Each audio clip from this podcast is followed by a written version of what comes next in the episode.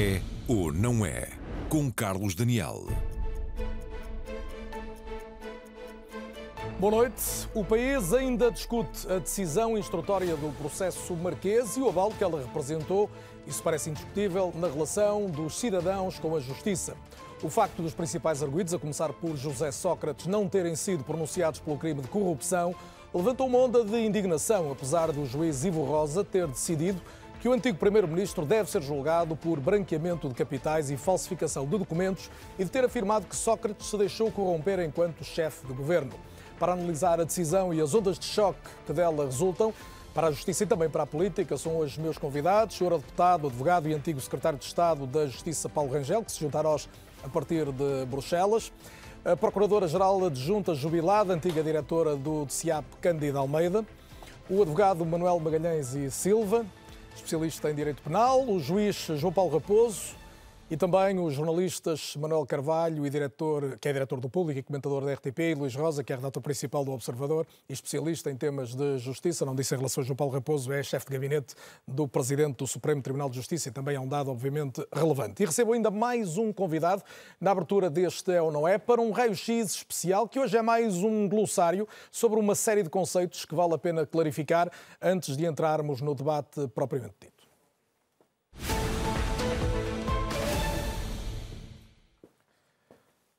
Preciso aqui do meu cardápio de perguntas e recebo o Dr. Pedro Duro, penalista. Doutor, muito boa noite e bem-vindo também ao É ou Não É. Vamos manter aqui a nossa distância eh, recomendada.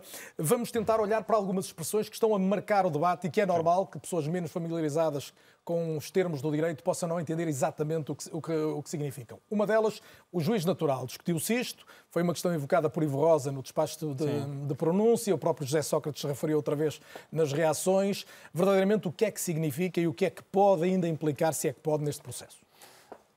Em termos gerais, significa o seguinte: não gostaria que um governante escolhesse, ou alguém poderoso escolhesse um juiz para si. Um juiz benévolo, isso não gostariam terceiros um juiz malévolo também não gostaria no seu caso concreto. E, portanto, o que a lei determina e o que a Constituição determina em primeira linha é este respeito por garantir que nenhuma causa pode ser subtraída ao Tribunal cuja competência esteja fixada em lei anterior. Ou seja, a atribuição do juiz é feita pela lei de acordo com regras de competência e depois o processo encaixando-se nessas regras de competência, é naturalmente distribuída àquele juiz e, portanto, não há uma escolha de juiz para um determinado processo. Isto garante independência e imparcialidade. Qual é o problema? Se violarmos essas regras de competência, pode efetivamente verificar-se uma nulidade, nulidade, aliás, insanável. O que é que acontece no caso das nulidades insanáveis? Uh, alguns dos atos podem ser, uh, no fundo, uh, irremediavelmente perdidos, porque se considera que são nulos. Portanto, ela, no fundo, arrasta outras nulidades praticadas por esses magistrados e outros podem ser recuperados. E é esse exercício que, em função do caso concreto e da dinâmica concreta do exercício dos atos por parte dos magistrados, que é feito depois pelo juiz que toma Neste a decisão sobre a nulidade. Ainda. Esse caso está em cima da mesa porque há o aproveitamento de uma série de atos por parte deste juiz de instrução, não quer dizer que depois o Tribunal da Relação não entenda que a nulidade tem outras consequências. Ainda no... E pode nem sequer entender que a nulidade é em bom rigor, não é?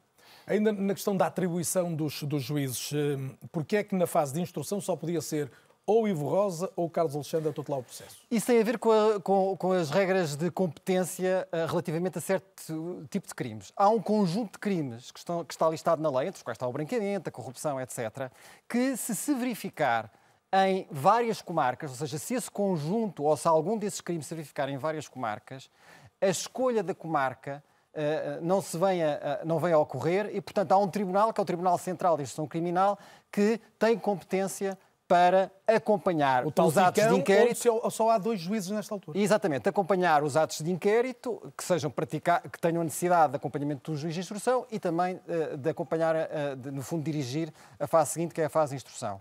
Neste caso, no quadro uh, do TICão, só há dois juízes.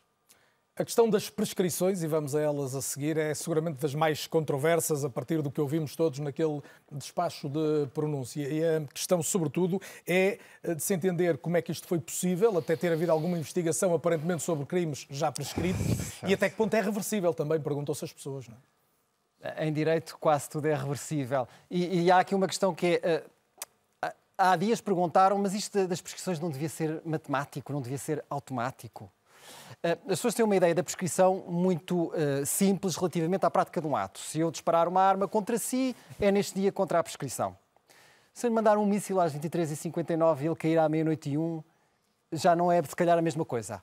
E no caso do sequestro, também se pode discutir, uh, aliás, há uma regra específica que há de ser o último ato, porque é um crime permanente. Mas depois há aqui uma série de crimes em que o ato determinante depende da forma como se olha para o crime. E neste no caso, caso a doutrina divide-se. No caso da corrupção, invoca-se um acórdão do Supremo de 2018, invoca-se um acórdão do Tribunal Constitucional de 2019 e a questão é saber qual é o momento relevante. O momento da promessa? O momento da aceitação? O momento do, último pagamento? E em função dessa determinação, dizemos qual, qual é o ato relevante. E aqui conjuga-se outro fator. Dizer qual é o ato relevante, sobretudo quando estamos a falar dos anos entre 2009, 2010, em que há alterações legislativas, 2011, em que há outras alterações legislativas relevantes, determina também qual é a lei aplicável. Lei aplicável relativamente aos crimes em causa, que têm penas menores se estivermos a falar num período anterior, e lei aplicável relativamente às regras de prescrição, que também são menores se estivermos a falar de um período anterior, sobretudo se conjugado com aquelas penas.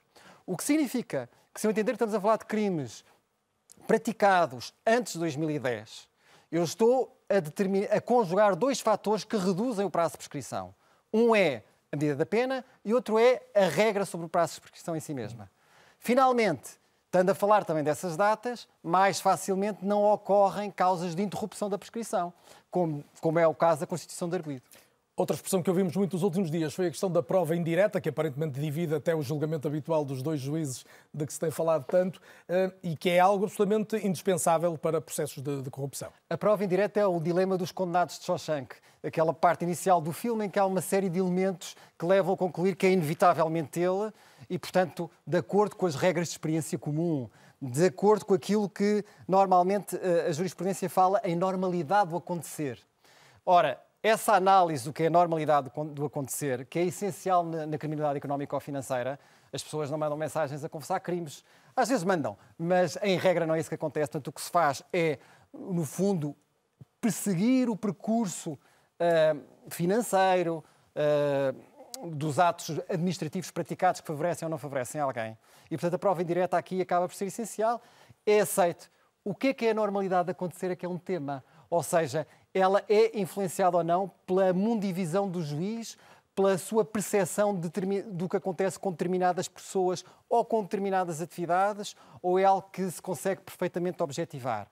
E esse, os, julgamentos são feitos por pessoas e, portanto, há sempre esse risco. E há de ser é? um tema ao qual voltaremos ao longo desta noite.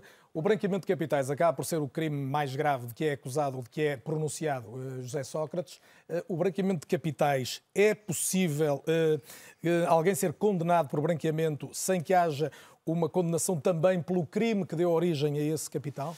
A lei do branqueamento de capitais, precisamente porque quer evitar que haja uma grande dependência dos crimes base tem várias regras que permitem isto. Não é o caso aqui, mas, por exemplo, mesmo um crime que dependa de queixa e a queixa não venha a ocorrer, e o crime que dá origem ao crime de branqueamento, e a seguir venha um crime de branqueamento, uh, no fundo, que tem esse como crime base, ainda assim, o outro que dependia de queixa e não avançou, ainda assim o crime de branqueamento subsiste. E, no, no, no caso destes crimes, como é o caso da corrupção ou da fraude fiscal, uh, eu também não preciso de identificar sequer exatamente quem são os, os agentes do crime base. Eh, porque o crime de branqueamento pode ser feito pelo próprio, ou cometido ou pelo outro. próprio, ou em conluio com outros, ou por outros separadamente.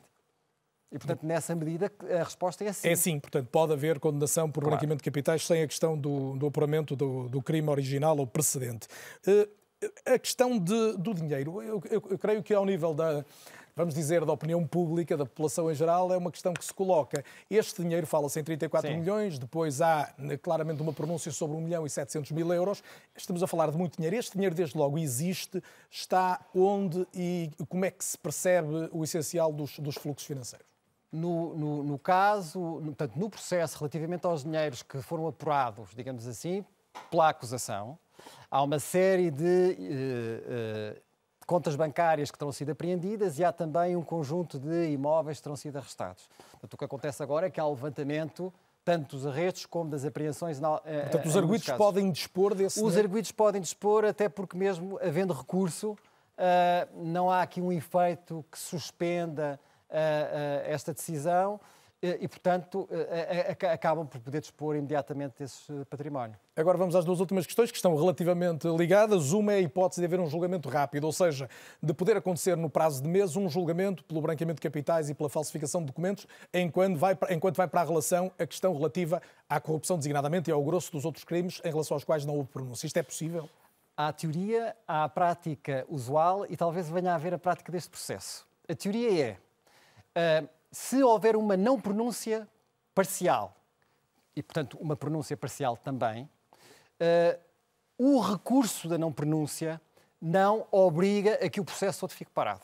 E, portanto, efetivamente, o processo pode avançar relativamente à parte em que houve pronúncia, em que se disse pode-se ir a julgamento. Há indícios suficientes para ir a julgamento. No entanto, muitas vezes quando o processo é, eu tenho, já me aconteceu várias vezes, muitas vezes quando o processo é distribuído para julgamento, o juiz ou o juiz, consoante os casos, se for um tribunal coletivo ou singular, os juízes ficam ali à espera. Até porque é mais útil em termos de economia processual e, portanto, ficam, aguardam que se deixe o recurso, que haja uma decisão sobre, sobre a não pronúncia, para então o julgamento prosseguir com, com toda a matéria.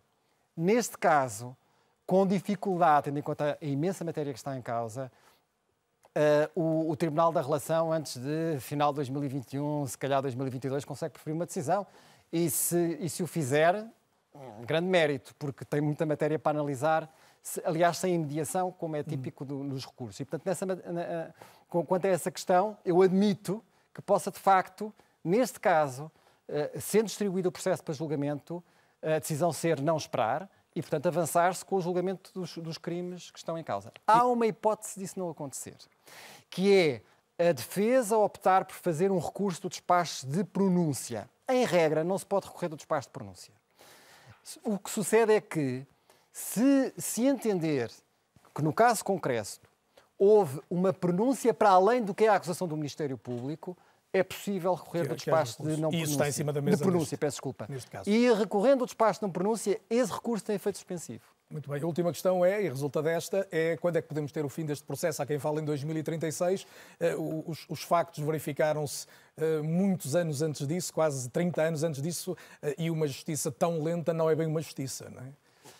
Sim, é verdade. Uma justiça lenta nunca é uma justiça porque não serve o próprio, que fica, no fundo, sob, sob o escrutínio público e sob o escrutínio Venha a ser inocentado ou condenado no limite. Exatamente, não serve o próprio e não serve a comunidade, porque, do ponto de vista da prevenção geral, há uma certa ideia de que nada acontece. E é possível uma estimativa?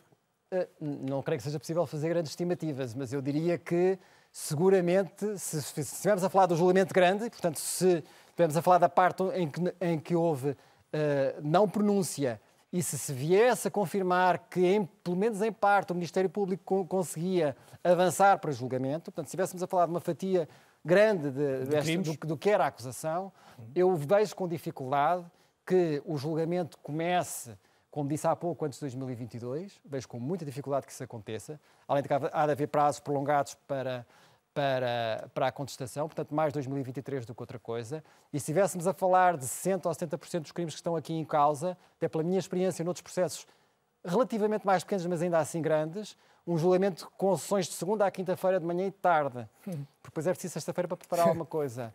Uh, e com uma série de recursos despacho, pelo meio. Com muitos recursos pelo meio. não demora menos de um ano. Demora pelo menos mais dois. Portanto, já estamos em 2024 ou 25 mais recursos uh, para a relação e para o Supremo. Portanto, 24, 25, final da primeira instância. Sim. Portanto, depois é mais difícil prever ainda. Sim. Pedro dentro Duro, do que se pode calcular. Advogado de Direito Penal, agradeço-lhe muito, muito a presença em direto no É ou Não É. Muito obrigado, obrigado. Pelo seu, pela sua ajuda, pelos esclarecimentos que trouxe e seguramente por uma série de hum, possibilidades de fazer luz sobre conceitos que eh, temos ouvido muito, mas que não propriamente se calhar os presentes desta mesa, quase todos especialistas na matéria, mas tantos dos que nos seguem, e a começar por mim, eh, precisam de renovar para conseguir entender melhor o que está sobre a mesa. Recebo os meus convidados mais uma vez com votos de boas-vindas, boa noite a todos, também o Paulo Rangel, como disse, que nos segue a partir de Bruxelas. Hum, Manuel Magalhães e Silva, a primeira pergunta é para si e, e, parte, da, se calhar, da questão mais óbvia, que é a maior perplexidade pública resulta de não haver pronunciamento por eh, corrupção. Eh, como é que isso se explica se a grande suspeita não era outra que não essa? Uh, essencialmente por duas razões, Carlos Daniel.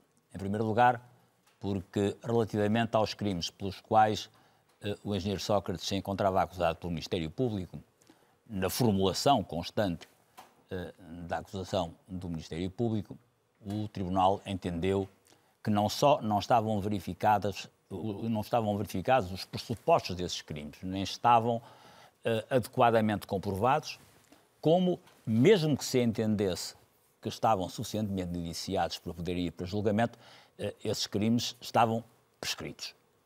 Uh, e, portanto, o que acontece é que, em face disso, o juiz, depois, analisando os factos que constam da acusação e a apreciação que ele faz desses mesmos factos, diz uh, efetivamente, há aqui assim um crime que se encontra comprovado, uh, da mesma, com o mesmo tipo de incriminação que o Ministério Público faz, mas em que consiste exclusivamente na circunstância do, Dr. Carlos, do engenheiro Carlos Santos Silva ter corrompido o engenheiro Sócrates, mas em termos tais que, pelo período em que estas coisas se passaram, esse crime também se encontra prescrito.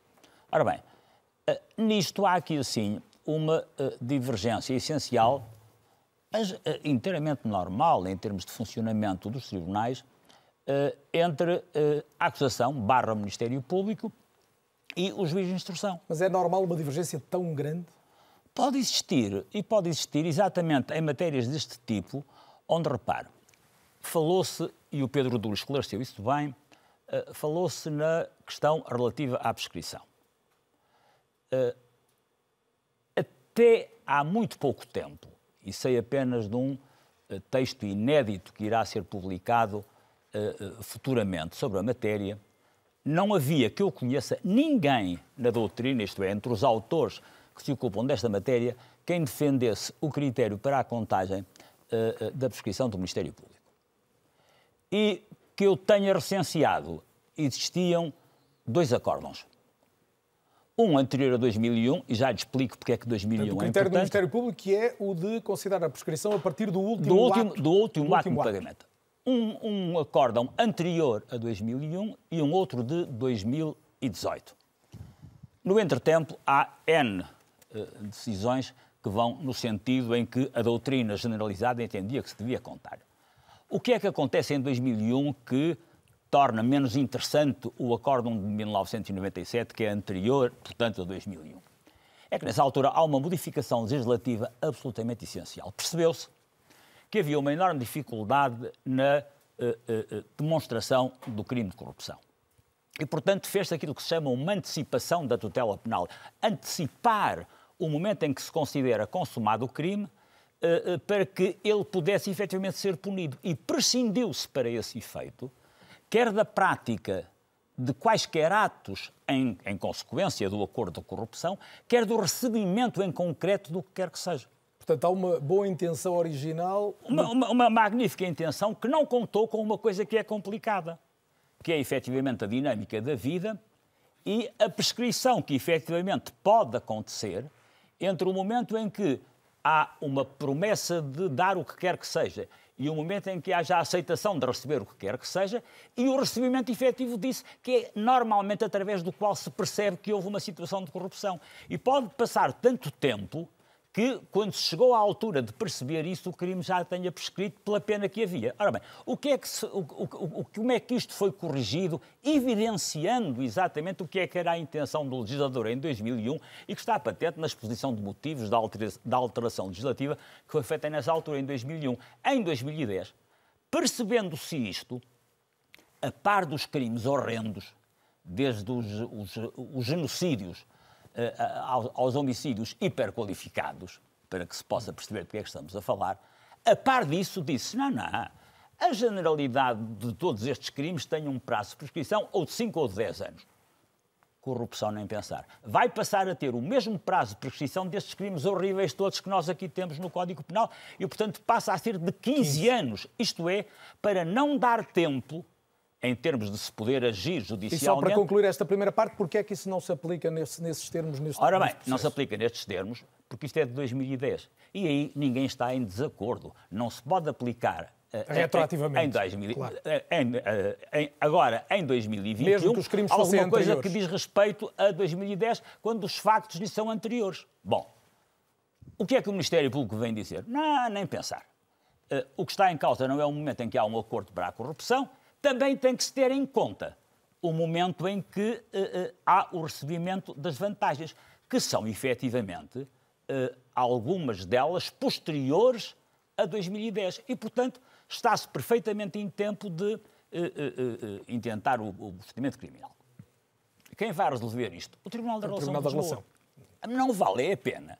E isso devo dizer-lhe que me causa a mesma perplexidade que a perplexidade que muita gente evidencia perante esta solução é que se esteja de repente a rasgar os vestidos como se o juiz Ivo Rosa tivesse cometido um crime de lesa justiça. Isto é, ele tem um entendimento inteiramente legítimo sobre o modo como se conta a prescrição. Não está em causa a legitimidade, em termos de opinião, da posição que o Ministério Público assume sobre a matéria. Por que carga d'água? Mas por que carga d'água é que se vai preferir entre duas opiniões, sobretudo 10 milhões de pessoas que de direito percebem praticamente aquilo que eu percebo de canalização, a dizerem que tem que se preferir uma posição relativamente à outra. Não é possível. E em 10 segundos, o, o Tribunal da Relação, porque estamos a tratar de matéria indiciária, pode perfeitamente abordar matéria de facto. É, também é claro que pode. Claro, e, portanto, pode. pode. reverter essa decisão. Tudo pode reverter dizendo assim, não, olha, não só não prescreveu, porque eu entendo que a interpretação que o Ministério Público deu a, a, a estas é disposições é que está certa, e mais do que isso, e mais do que isso, entendo que há aqui, assim, prova suficiente para indiciariamente levar estes senhores a julgamento e, portanto, determino que vão. Tudo isto é possível. Doutora Cândida Almeida, bem-vinda também. Um, paralelamente às muitas críticas ao juiz Ivo Rosa, hum, esta decisão instrutória tem sido vista como uma grande derrota do, do Ministério Público. Considera isso? Não, de maneira alguma, até porque, segundo uh, exatamente as palavras do Sr. Dr. Magalhães e Silva, e, portanto, são posições jurídicas diferentes, mas que são perfeitamente aceitáveis e, e defensáveis.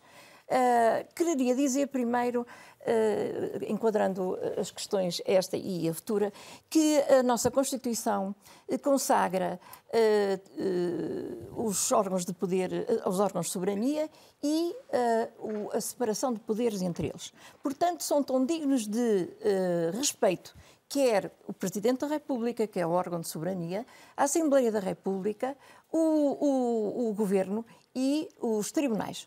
Os tribunais, os elementos que dele fazem parte, merecem o meu respeito e consideração de que os outros membros dos, outras, das outras, dos outros órgãos de soberania. Isto para dizer que também fico perplexa eh, com eh, algumas opiniões eh, não muito fundamentadas, criticando os magistrados ou do Ministério Público ou do juiz de instrução. São posições, são, são elementos de um órgão de soberania que têm de merecer o respeito. Mas na linha do que disse a Sra. Procuradora-Geral da República, eh, não compreende que haja esta perplexidade da opinião pública, pública na opinião pública? Sim, eu não estou a falar desse, estou a falar é, dos, digamos, É que não só há um, um crescendo de informação sobre este processo, como há agora, claramente, uma leitura muito divergente do claro. Ministério Público e do, e do juiz. Eh, eu estou a falar dos responsáveis políticos, comentadores, etc., que são pessoas que devem saber do assunto. Estão a falar dele é porque sabem do assunto. E então devem ter o respeito eh, relativamente a todos os órgãos de soberania, todos os elementos, eh, os, os elementos humanos que, que, integram cada órgão de soberania. Relativamente à opinião pública, eh, eu, eu, eu percebo a perplexidade, mas exatamente também não percebem, não lhes foi explicado, e estes programas são importantes para que as pessoas percebam que não há nada de fatal, nada de, de contrário à natureza das coisas. O nosso Código do Processo Penal prevê três fases eh, de, do, do processo. Uma fase da investigação, dirigida pelo Ministério Público, auxiliado pelos órgãos de polícia criminal. Uma outra fase facultativa, de instrução, que pode ser da instrução, que é esta que pode ser agora. exatamente, e depois uma fase de julgamento. Quando o Ministério Público arquiva o processo, é porque não encontrou indícios suficientes para levar a julgamento. Se procura, se uh, uh, recolhe indícios de suspeita, ou seja, se ele faça a prova produzida diz ou pensa que deve ter essa reflexão. Com esta prova, se ela se verificar em julgamento, este cidadão é condenado. Mas a senhora liderou muitas investigações, acompanhou muitas investigações, teve 12 anos à frente do CIAP. Eh, e, e, e, entenderá seguramente a questão muito jornalística, que é quando um procurador, quando alguém que está a desenvolver uma investigação, eh, trabalha anos seguidos, produz tanta prova, houve tanta gente, fornece para o, processo tantas escutas, e depois vê que de 189 possíveis crimes, são pronunciados apenas uh, 17 e, por exemplo, em relação a José Sócrates, de 31 situações invocadas pelo Ministério Público, são validadas, entre aspas, 6. Isto não é uma grande frustração para um investigador? Pessoal, admito que sim. Eu também a teria se me acontecesse uma situação pessoal. Em termos funcionais, é o expectável. Ou seja, eu tenho, acho que tenho indícios, a instrução, que é outra fase da defesa, vai apresentar outras provas e o juiz, face às provas, quer produzidas na fase de instrução, quer na fase da investigação, considera existirem indícios suficientes, aí já um indício eh, de, de, de, probabilidade, ou seja, é provável que este indivíduo seja julgado, seja condenado ou então não deve pronunciar. Portanto, eu percebo que quando eu esforço e penso que tenho a prova suficiente, pessoalmente fico um bocado zangada ou até aborrecida, ou mesmo zangada. Agora, em termos funcionais, isto é, digamos que se verifica frequentemente. Mas este é um processo particular, não é um processo Este é particular porque lhe deram essa importância, porque no fundo... Deram? Não, é... ele, ele tem, não é? Tem, porque tem pessoas importantes. Claro, mas não é o único que tem pessoas importantes. Eh, já houve outros, já houve condenações, já houve uh, absolvições em julgamento, porque se fosse assim não era preciso ir a julgamento. Fazia-se a investigação, condenava-se o indivíduo. Não temos Portanto, tribunais A leitura populares. de que houve um, incompetência do, do, Ministério Público recusa completamente? Recuso porque uh, não, não tenho elementos, nem ninguém tem elementos para dizer isso. A questão é que, uh, neste momento, ninguém, eu, uh, e, e, acredito que ninguém teve ainda paciência, nem tempo sequer, para ler a acusação, a prova que, que o Ministério Público indica, nem a, o despacho de pronúncia e a prova que o, juiz indica. Quem vai ter, efetivamente, pleno conhecimento das coisas, de acordo com a, a, as alegações do Ministério Público e as respectivas conclusões, vai ser o Tribunal da Relação. Esse é que estará em condições de dizer. Portanto, não é uma derrota do Ministério Público. Eu posso ficar frustrada, mas o Ministério Público tem uh, o dever e até uh, está preparado para isso, tem de o estar, para estas situações e recorre. Chama a conversa também o deputado Paulo Rangel, como lembrei há pouco, foi também secretário de Estado da Justiça, é alguém com pensamento sobre a justiça há muitos anos e particularmente sobre as questões da relação da política com a justiça. Eh, Paulo, boa noite, muito bem-vindo também ao É ou Não É, em direto a partir de Bruxelas. Eh, a decisão instrutória de Ivo Rosa foi assim tão benévola para José Sócrates ao ponto de ele ter podido cantar vitória? Ou a leitura final, já com os crimes eh, pelos quais foi pronunciado, permite um outro olhar sobre o que, foi, sobre o que aconteceu na sexta-feira? Bom, eh, eu, eu sinceramente, eh, em primeiro lugar, boa noite a todos e cumprimento todos os presentes na, na pessoa do Carlos Daniel.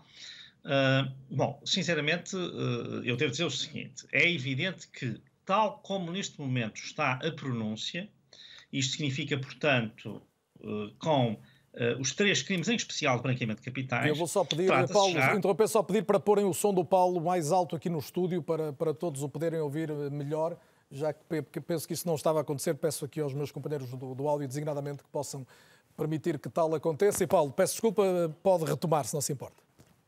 Uh, o que eu ia dizer é, tendo em conta que uh, nós temos três crimes de branqueamento de capitais em que há pronúncia eh, do, do ex-primeiro-ministro José Sócrates, esta decisão em si é uma decisão extremamente uh, penalizante para o próprio. Portanto, nem se compreende, enfim, como é que ele pode falar da maneira que falou. Eu compreendo que ele pudesse dizer uh, que uh, uma parte muito importante da acusação eh, eh, não teria sido seguida pelo juiz e que isso aparentemente lhe daria razão, mas mesmo assim tem motivos de muita preocupação. Mas não tem motivos de preocupação, do meu ponto de vista, só pela pronúncia. Tem também pela, digamos, pela própria uh, uh, uh, decisão ou fundamentação da decisão, mesmo nos casos em que ele não foi pronunciado. Não é? Porque o juiz Ivo Rosa, por mais de que uma vez, dá uh, como certo que houve crimes de corrupção, mesmo prescritos, uh, e em especial um, Uh, e para além disso, uh, refere-se de uma forma que eu diria, pelo menos, uh, bastante crítica e negativa, à circunstância de ele ter dinheiro vivo, de se referir ao dinheiro nunca usando essa expressão, fala em empréstimos, mas nunca falou de empréstimos com um amigo, eram fotocópias. Ora, este tipo de, de assunção na própria decisão pelo juiz Ivo Rosa cria, obviamente, na personalidade política de José Sócrates, de facto, uma situação que não se compreende como é que ele pode não só ter reagido assim, como depois disso estar uh, todos os dias na imprensa, e parece que esta semana estará ainda mais vezes, a, a dizer que isto foi uma grande vitória, etc. Portanto, sob esse ponto de vista, não. Isto não significa, do meu ponto de vista, que a própria decisão não mereça críticas. Eu estou totalmente de acordo com uh, a procuradora uh, Cândida Almeida, no sentido que os órgãos de soberania merecem respeito, mas eles não estão isentos de crítica. E, portanto, evidentemente que a decisão e a fundamentação e o modo como apresentou a sua decisão e o tipo de uh, comentários que fez, se quiser, o juiz Ivo Rosa, também merecem censura, do meu ponto de vista. E, portanto, designadamente a forma como falou em, em investigações fantasiosas, delirantes, uma coisa é dizer que ela não é subsistente Outra coisa é dar a entender que uh, uh, os titulares da investigação, neste caso o Ministério Público, Uh, que estava delirante, quer dizer, portanto estava aqui praticamente, isto quase que cola com a tese da cabala, ou de uma invenção, ou, ou, de uma total, eu diria, divórcio da realidade. Paulo, mas essa sua, crítica, essa sua crítica fica-se pela forma ou vai ao conteúdo da decisão também? Bom, eu também vou ao conteúdo da decisão, mas aí eu tenho que ter aqui a humildade que, aliás, já o Dr. Magalhães e Silva e a Provedora Cana Almeida eh, tiveram, de dizer que é preciso conhecer bem a decisão. Eu, enfim, já procurei aprofundar um pouco o meu conhecimento dela, mas nem de perto nem de longe estou numa situação em que possa fazer uma análise exaustiva. Mas há coisas, por exemplo, que chocam, não é? Choca uh, quando se diz, por exemplo, que uh, relativamente à Caixa Geral de Depósitos, que o, o Primeiro-Ministro não tinha quaisquer condições de dar ordens. Quer dizer, um crime não é praticado de acordo com as regras legais, não é certificado. Como, aliás, explicava aí o Dr. Pedro Duro no início, não é? as pessoas não mandam mensagens a dizer: Olha, eu agora vou dar este passo para praticar o crime. É evidente que um crime de corrupção implica uma influência sobre outras pessoas, mas essa influência não, não implica uma presença num conselho de administração, não implica uma presença numa, numa, comissão de crédito, uh, o que não quer dizer que a pessoa não tenha uma enorme influência e não possa exercer uma pressão que leve a isso. Houve ingenuidade uh, do assim, juiz Rosa, como tem ouvido dizer, houve ingenuidade do juiz? Bom, eu sinceramente acho que uh, o juiz formou a sua convicção e depois talvez aqui tenha querido forçar um bocadinho as razões. Uh, um, um, juiz de um tribunal uh, uh, de instrução criminal com as características deste não pode ser ingênuo. Já viu passar pela sua, pelas suas mãos as coisas mais mirabolantes e muitas delas gravíssimas e até altamente chocantes e até porventura do ponto de vista humano ainda mais chocantes que o crime económico ou o crime de colarinho branco e, portanto, evidentemente que não é uma pessoa uh, a quem nós possamos dizer ou de quem nós possamos dizer que é ingênua. Uh, o que eu acho é que foi uma tentativa de fazer pedagogia para a opinião pública, mas que correu mal. Eh, como aliás serviu, por exemplo, valorar, eh, bom, certos ministros que claramente estão no círculo de, do Primeiro-Ministro José Sócrates, eh, garantiram que o Primeiro-Ministro nunca falou com eles sobre isto. Bom, isto, isto sinceramente não é uma coisa credível, não é? Não é verosímil, digamos assim. Pelo menos não é um, um, um, um depoimento ao qual devemos dar um peso decisivo e pareceu que ele quis dar esse peso decisivo. Bem, Mas, enfim, esta é uma crítica, eh, como eu diria, que não tira o primeiro comentário. É a decisão, com as características que tem hoje, é já de si altamente penalizante para José Sócrates e a reação de José Sócrates é, sinceramente, ela sim, eh, um desrespeito eh, pelas decisões das órgãos de soberania.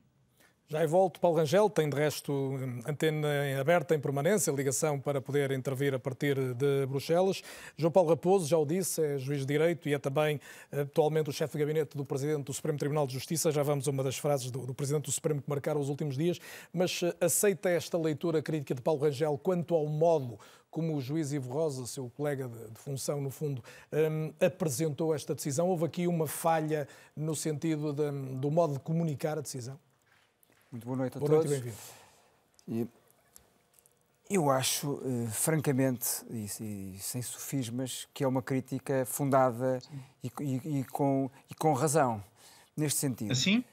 Eh, na verdade, na verdade, a comunicação, a comunicação, qualquer comunicação que seja, é um profissional de comunicação, a comunicação é, um, é uma ciência, existe conhecimento. E tenho a certeza que o meu colega Ivo Rosa eh, agiu com boa vontade, agiu percebendo o peso do momento e, de alguma maneira, encarnando a sua responsabilidade pública de dar a cara como magistrado que, num determinado momento, tinha à sua frente um processo. Mas ao mesmo tempo que publicitou, como é raro acontecer de resto uma decisão certo. destas, carregou, eu ia dizer nas tintas, mas a expressão é demasiado popular, carregou nos adjetivos, por exemplo, em relação à, à acusação. Exato, eu, eu já ia a esse No fundo, a ideia, digamos, o pressuposto que terá presidido ao meu colega foi a justiça tem que ser mais transparente, este processo é um processo demasiado importante e, e, e portanto, eu devo apresentar-me publicamente. Só que depois, o, o, que é que falha? Falhou, obviamente, o profissionalismo, falhou um, um enquadramento comunicacional que, de alguma maneira, dê sustento e dê suporte a esta orientação. Isto é um desafio que a Justiça tem há muitos anos, é uma coisa que é, tem sido repetida, o Sr. Presidente do Supremo também tem repetido várias vezes, a comunicação da Justiça tem que melhorar. E uh, há assessorias de imprensa ao nível do Conselho Superior da Magistratura, há assessoria de imprensa ao nível do Supremo Tribunal de Justiça, é necessário que se crie uma, uma capacidade de transmitir ao grande público que, quanto a mim, evidentemente, não passa, não passa por uh, ler Durante quatro horas. Durante quatro horas, com uma série de termos técnicos. E, e antes de chegar à conclusão final, já haver muita gente, uh, obviamente, a distribuir informação sobre o que constava. E, não, e, mais, e mais que isso, se me permite, não tomo mais tempo, só nesta primeira questão, no fundo, dizer isto.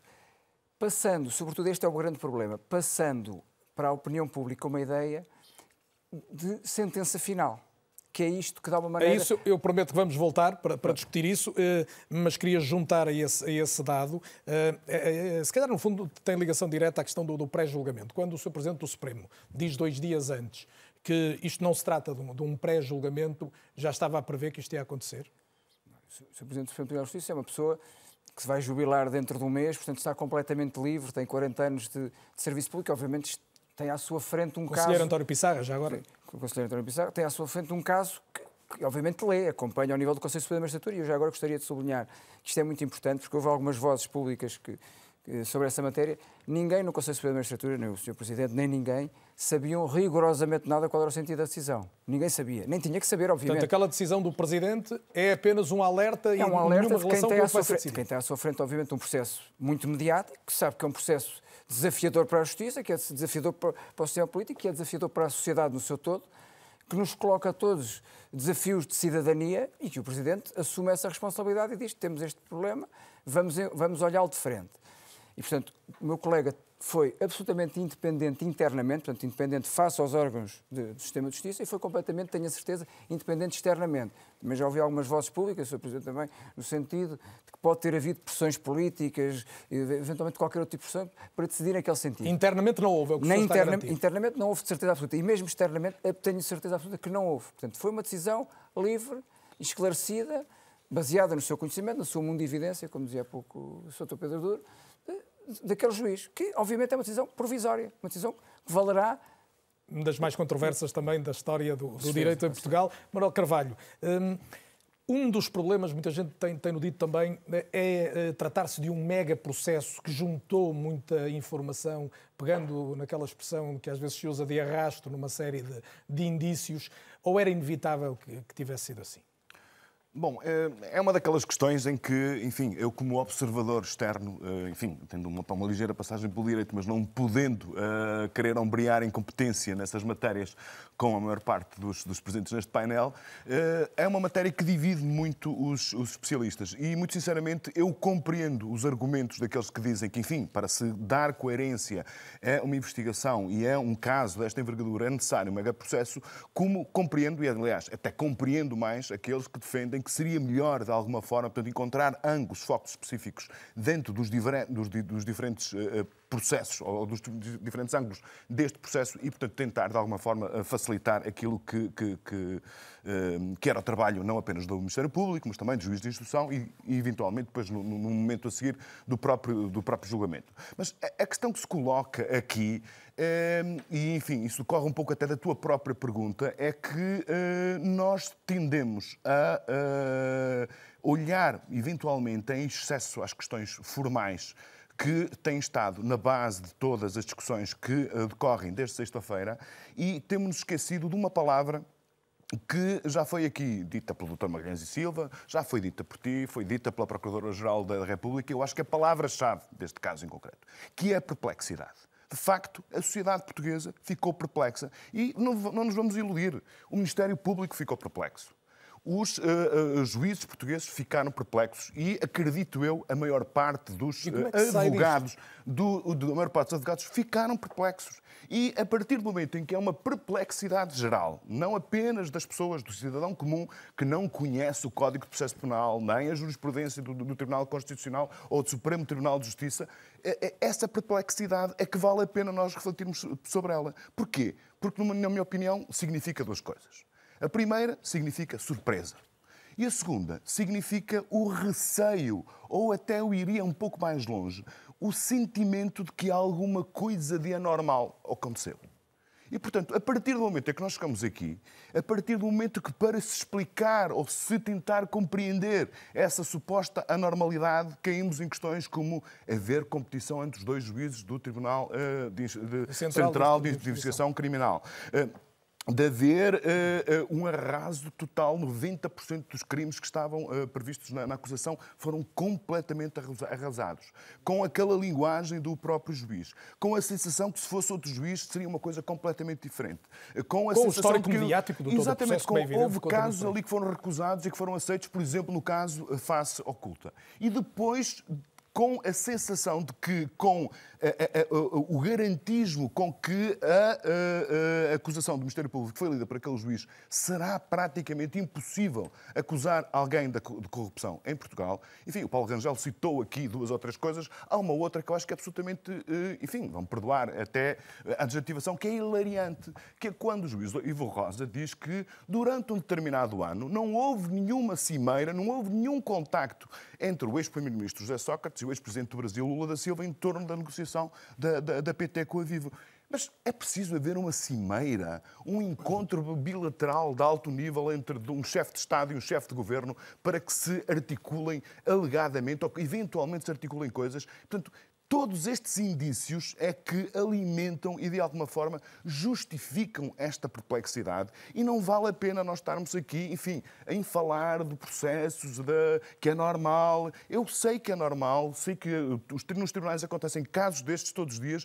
Agora que este, é, é, o, o, depois de sexta-feira, aconteceu qualquer coisa de muito preocupante de muito grave na sociedade portuguesa e na relação de confiança que a sociedade portuguesa tem que ter com o sistema judicial e com o sistema político, eu acho que nós temos de ter consciência disso, porque se não tivermos consciência, consciência disso, se, se considerarmos que isto foi tudo normal, os passos que vêm a seguir podem ser ainda mais graves e mais preocupantes. Ainda antes de ter de fazer um pequeno intervalo, quero ouvir o Luís Rosa. Luís, bem-vindo também. Um dos maiores problemas eh, terá sido então o Ministério Público não se ter concentrado, como o Manel sugeria, como uma hipótese, pelo menos alternativa, num reduzido número de crimes, se quiseres traduzindo, o problema esteve na fase de investigação e inquérito ou esteve mais para chegarmos onde chegamos com toda esta controvérsia no que aconteceu na instrução?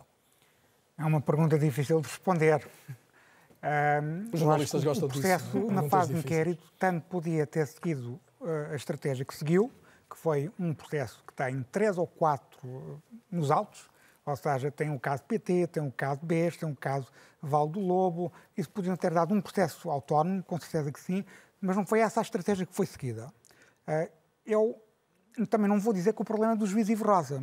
Eh, eu vou, começar por dizer, complementando um pouco o que o Manuel, o Manuel disse, eh, nós não somos, os dois não somos juristas e, portanto, estamos aqui numa situação de interpretar um pouco o também que é que mais à vontade para olhar para, para, para o aparelho da justiça e fazem, e fazem regularmente. Estas questões, mas também não sou jurista, portanto, não vou entrar em questões de direito. Eu vou só, em primeiro lugar, interpretar a perplexidade da opinião pública dizendo, primeiro, uma coisa. O juiz, obviamente, eu compreendo o que o Dr. Magalhães Silva disse, o que a doutora, Candidamente disseram, uh, e o que o Dr. Eh, João Paulo Raposo também disse, o juiz tem toda a legitimidade para tomar a decisão que tomou. Isso não está em causa, não, ninguém coloca em causa a legitimidade do juiz. O que, está em, o que causa muita perplexidade, e acho que a opinião pública tem o direito de estar perplexa, tem o direito de estar perplexo e criticar a decisão, em primeiro lugar, porque estamos numa sociedade aberta, estamos numa democracia, e, uh, mais que perplexidade, eu acho que as pessoas ficaram chocadas com o que aconteceu. Porque as pessoas não compreenderam o que aconteceu. E isso é o facto essencial. E não está aqui em causa se dominamos o direito ou não dominamos o direito. Se, não, se o Dr. Juiz Ivo Rosa não queria, uh, se calhar queria fazer uma comunicação mais clara, porventura não devia ter feito uma leitura de três horas em que prova, provavelmente 90% ou 95% ou 96% ou 97% das pessoas não perceberam o que o Juiz Ivo Rosa disse. Mas a parte que as pessoas perceberam a parte que as pessoas perceberam. E peço que concluas só por agora, Muito porque rápido. o intervalo é um imperativo. perceberam que é matéria de facto, que é a análise, por exemplo, sobre o que é uma fraude fiscal, que é uma fraude fiscal com origem ilícita não, não paga imposto, não é tributável, quando nós temos muitos outros casos de fraude fiscal qualificada em pena de prisão. A avaliação que foi feita da prova, a avaliação de ter, de valorizar tudo o que as defesas dizem e atacar tudo o que a acusação diz, ou seja, essa discrepância as pessoas não perceberam essa matéria. E é essa parte que as pessoas não perceberam causa choque, causa perplexidade. E, portanto, há aqui um direito à, à, crítica da parte da opinião pública e depois também o Poder Judicial tem que explicar o que é que se passou. E vamos, já a seguir ao intervalo, discutir os desafios para a Justiça e para a política também que resultam desta decisão, ainda que vale a pena lembrar, o processo tem um longo caminho pela frente. Até já.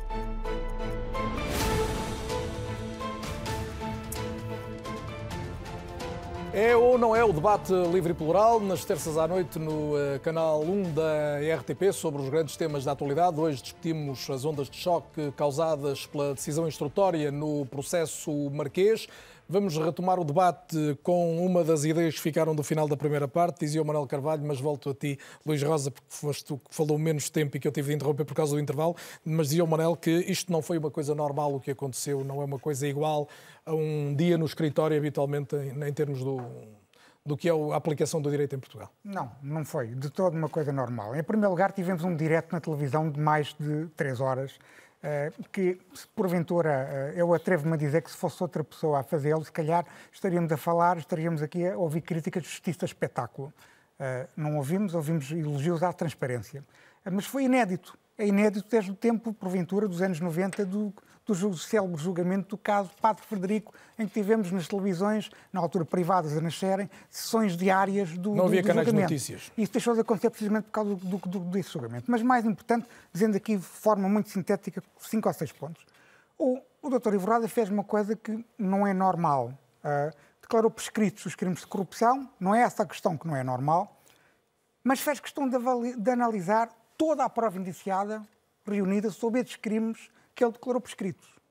Portanto, fez questão de dizer, além de estarem prescritos, não há aqui nenhuma espécie de indício, mas não, não, não é numa frase, uma frase Tirando um caso, não, pelo menos foi tirando três da casos. questão e fez questão de deixar essa matéria bem clara. Depois valorizou, em termos da avaliação da prova testemunhal, valorizou praticamente tudo o que os arguidos dizem, todas as explicações que os arguidos dizem, todas as explicações que os amigos e companheiros de partido, do Partido Socialista, de José Sócrates dizem, ministros, amigos pessoais, amigos íntimos, tudo, vale tudo, uh, desvalorizou, por outro lado, todas as, todas a prova testemunhal da acusação.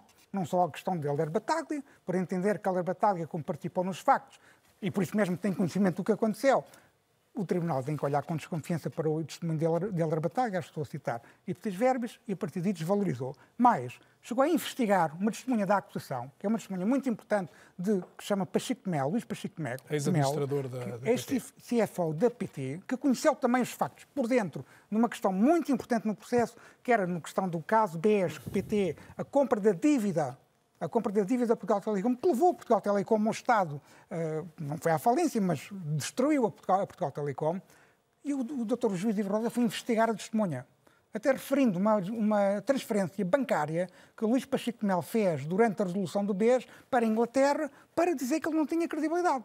Isso não vem referido em nenhuma parte da acusação.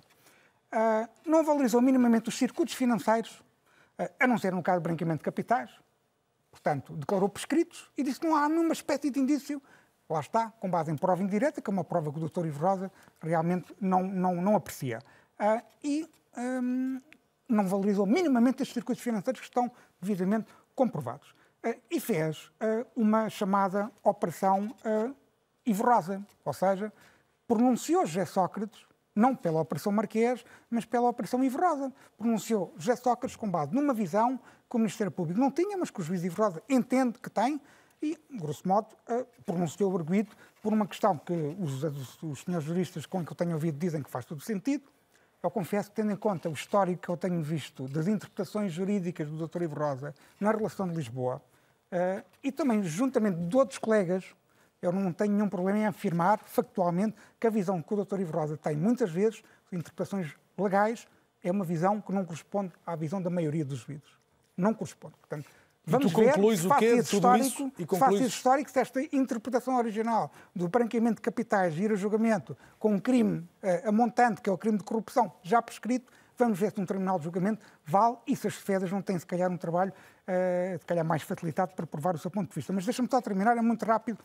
Acho que o mais importante aqui são duas questões muito rápidas, que é, em primeiro lugar, o doutor Ivo Rosa não fez uma fase não fez uma decisão instrutória, fez um julgamento. E é essa a percepção que as pessoas ficaram. Fez um julgamento. Declarou que aquelas pessoas não podem ser, uh, são absolvidas em prática, na prática, uh, e uh, pronunciou para julgamento e disse que o doutor, o engenheiro G. Sócrates, praticou um crime de corrupção. Portanto, na perspectiva da opinião pública, na perspectiva das pessoas que não percebem de direito... Mas essa declaração de que José Sócrates cometeu um crime de corrupção não contraria um pouco a tua a tua, vamos dizer, o teu elencar de argumentos hum, tendentes a pensar que, que Ivo Rosa desvalorizou as acusações todas? Não, não é essa a questão. Eu não estou a dizer que o Dr. Ivo Rosa desvalorizou. O que eu estou a dizer é que, quando ele pronuncia, o, o caso que ele pronuncia para julgamento, veremos se ele tem pernas para andar em julgamento. Veremos. Estou a ouvir muitos elogios nos últimos dias a um caso que vai permitir um julgamento muito rápido e, portanto, parece que praticamente a condenação já está feita. Vamos ver o que é que vai acontecer. Não, não tenho esse, esse otimismo, é só isso que eu estou a dizer sou pessimista em relação a esta questão. Mas mais importante do que o julgamento é também a posição que o Dr. Ivo Roda tem nesta, neste direto de três horas, a partir do campo de justiça, que é o Dr. Ivo Rosa colocou-se num patamar em que entra em conflito com o Ministério Público, sete procuradores, afirmar uh, realmente, através de uma interpretação legal, que o, o, muitos, os, todos os crimes de corrupção prescreveram e sete, sete procuradores não viram isso, é de facto uma acusação eu diria que era uma, humilhação quase, eh, com o Conselho Superior da Magistratura, que tinha uh, encerrado e por unanimidade, por unanimidade no Conselho Superior da a questão da atribuição a questão do, do, do Conselho processo, do, sorteio tinha sido arquivada e praticamente também com a relação de Lisboa. Portanto, eu acho que é, parece que ele coloca-se num patamar que eu é que sei. Portanto, esse patamar e esta, esta percepção que as pessoas têm sobre essa matéria é uma percepção também preocupante porque, obviamente, eh, o Dr. Ivo Rosa é um juiz, tomou uma decisão, essa decisão é transitória e agora vai ser escrutinada na relação... O Dr. João Paulo Raposo, o senhor também é, é juiz, obviamente não, não vai pronunciar sobre matéria em, em concreto, mas um, esta ideia de que houve uma decisão que deveria ser provisória, como disse o Presidente do Supremo, mas que aparece aos olhos do público como um, um pré-julgamento, eh, parece-lhe uma leitura pelo menos admissível? Eu acho que foi a leitura que muita gente fez e que o grande público fez. E, e creio que a intervenção do, do Presidente do Supremo, do Presidente do Conselho Supremo da Magistratura, antes de, dela ocorrer, foi precisamente eh, percebendo que o tempo que a decisão tinha levado, o Conselho Supremo da Magistratura concedeu exclusividade ao juiz Ivo Rosa para a preparar.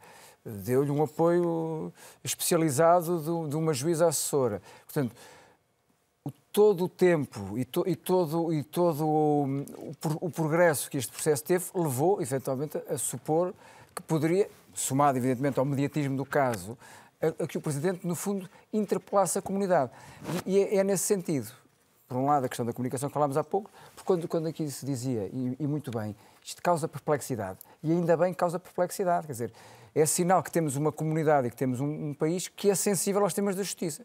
Isto é uma coisa, no fundo, a, a interpretação do Sr. Presidente foi precisamente essa. O Presidente do Supremo da Justiça foi a justiça não é dos juízes, a justiça não é do Dr. Ivo Rosa, não é a minha, não é do Presidente do Supremo, não é dos juízes, a justiça não é dos procuradores, não é dos advogados. A questão é a justiça, a justiça é da comunidade. Estamos a debatê-la, mas a esmagadora maioria das pessoas não olha positivamente para, para o que aconteceu nos últimos Já teve, tem tido oscilações. Obviamente que sabemos que a imagem da justiça, sobretudo esta questão, que é um é quase um, um, eu diria quase um dichote da celeridade da justiça, um soundbite, a justiça tem que ser mais célere.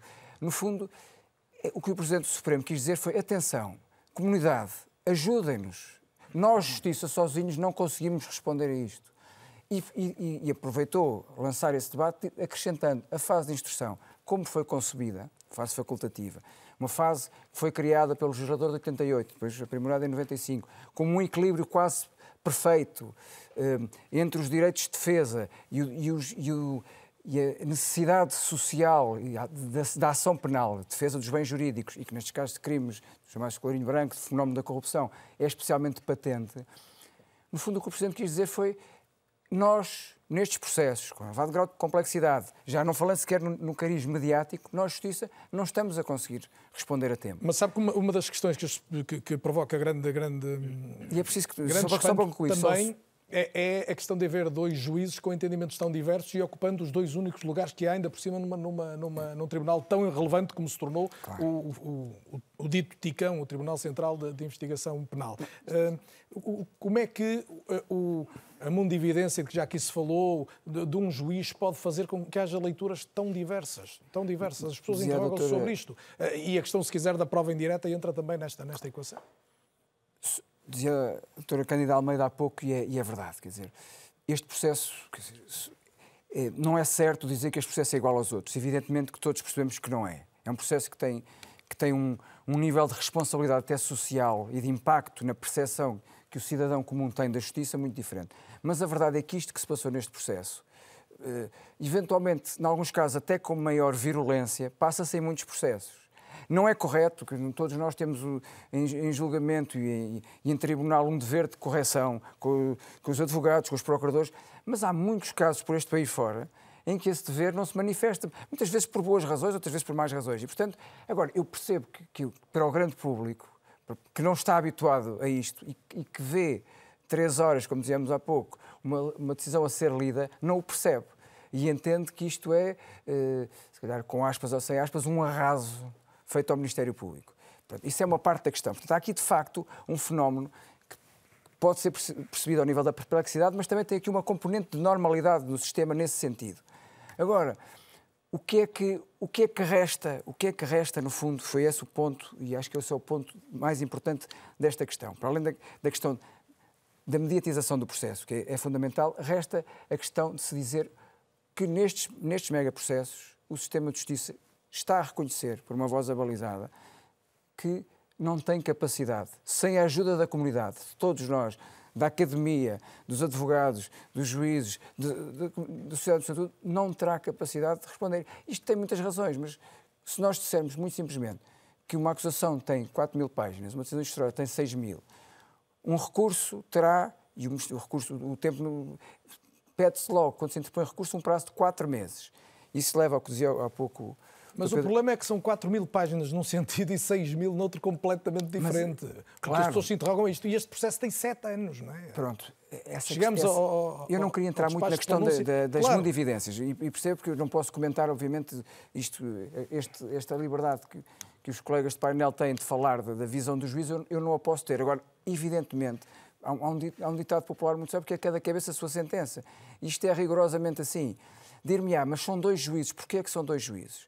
Isso já vamos, se me permite, vamos a seguir. Queria ouvir a doutora Cândida Almeida também sobre esta questão. Hum, até que ponto hum, a investigação já hum, poderia contar com este tipo de, de, abordagem por parte do juiz de instrução e apostará num, num recurso para, para a relação, no sentido de ver vingada a sua tese?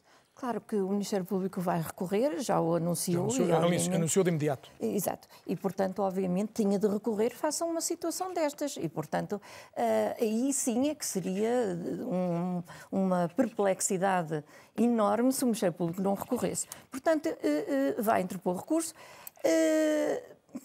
O Ministério Público, muito sinceramente, e falando por mim, porque não, não posso falar por eles, tem sempre a expectativa de, face à sua acusação, em que ele procurou investigar o melhor possível e que chega à conclusão que há indícios para acusar, tem sempre a expectativa de, eh, de, que, de que seja recebida a sua acusação essa expectativa. Mas tanta gente já previa em dias anteriores à leitura do, da, da, decisão instrutória que pudesse acontecer algo parecido com isto. A maior parte Sim. dos analistas que falou há pouco apontavam muito neste sentido, Sim. conhecendo o, as decisões habituais do juiz Ivo Rosa. O senhor juiz de uh, Ivo Rosa, e eu não quero, não é, não é crítica nenhuma, é uma característica, de, de, porque eu não faço críticas uh, a magistrados, e muito menos publicamente, mas o senhor juiz Ivo Rosa é conhecido por ser rigoroso e para o Ministério Público demais, digamos, é muito rigoroso na apreciação da prova.